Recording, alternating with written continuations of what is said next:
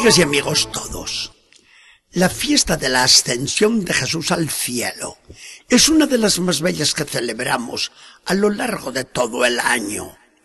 Tiene un no sabemos qué de embrujo que llena el alma de una dulce nostalgia en medio de un gozo grande. Quisiéramos agarrar a ese Jesús que se sube por el cielo azul, sujetarlo en la tierra y decirle, no te vayas, Señor, por favor. Por otra parte, nos quisiéramos nosotros desprender del suelo y subirnos con él hacia las alturas. Y nos vamos diciendo con Ignacio de Loyola, ay, qué triste y pobre me parece la tierra cuando contemplo el cielo.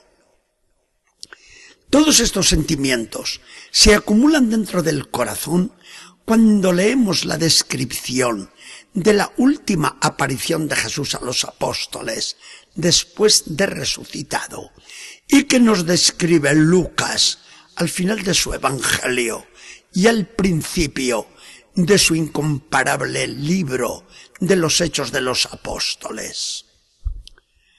Habían pasado ya cuarenta días desde la resurrección.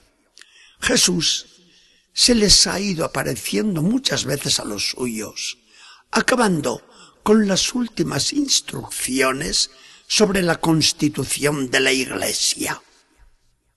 Hoy los reúne de nuevo y los saca hacia el querido monte de los olivos.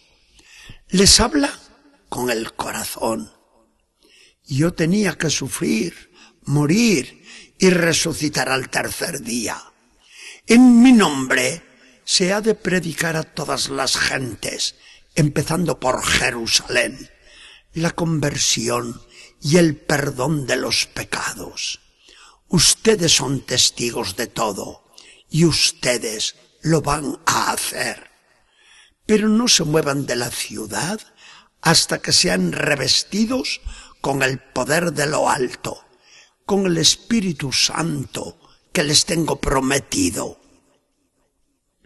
En el grupo, además de los once, están María y otras amigas.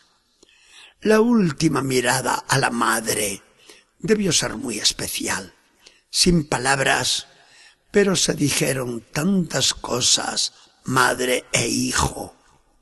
Mira también a todos y cada uno los quiere tanto. Y mientras alza las manos para bendecirlos, comienza a subir, a subir lentamente hacia las alturas. La patria de Jesús está junto al Padre y al subir, así nos dice también dónde está nuestro destino final. Todos los ojos están clavados en el querido Maestro. Y clavados en él van a seguir siempre los ojos de la Iglesia, porque no los puede separar de Jesús. Una nube lo oculta a sus ojos, pero el grupo sigue mirando allá arriba. Hasta que dos ángeles, vestidos de blanco, les vienen a sacar de su embobamiento. Pero benditos Galileos, ¿por qué están mirando así al cielo? Este Jesús, que así ha subido al cielo, así, así mismo volverá un día. Pensamos que se quedaron tristes los apóstoles y los amigos. Todo lo contrario. Viendo esa gloria del Señor, y adivinando la entrada triunfal en el cielo, nos dice Lucas que se volvieron a Jerusalén inundados de alegría, locos de felicidad por la victoria del Maestro adorado. Desandan el camino hacia la ciudad mientras se van diciendo, se ha ido, pero volverá, se ha ido, pero se queda también con nosotros cumple la palabra que nos dio en la última cena. Me voy, pero volveré a ustedes. Se llenarán de alegría y esa alegría suya no se la podrá arrebatar ya nadie. Estos eran los sentimientos de los apóstoles y discípulos aquel día. Estos son los sentimientos que nos llenan a nosotros mientras caminamos por el mundo. ¿Qué hacemos cuando miramos al cielo? Han venido los ángeles y nos han invitado a volver nuestra mirada a la tierra. Es cuestión de que la Iglesia, nosotros, mientras contemplamos la gloria del Señor y suspiramos por ella, vayamos realizando en el mundo el plan de salvación. Miramos al cielo porque los ojos de la fe están siempre clavados en el Señor.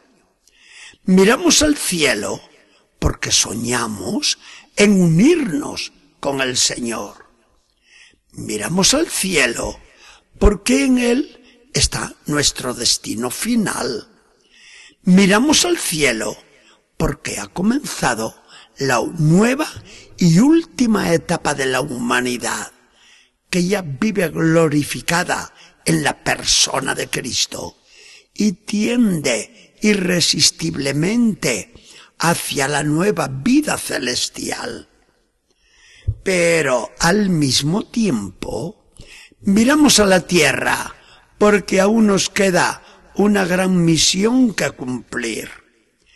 Tenemos que trabajar por establecer o consolidar el reino de Dios, tarea que Jesucristo nos encomienda a cada uno de nosotros, si es que nos aprestamos a ser sus colaboradores.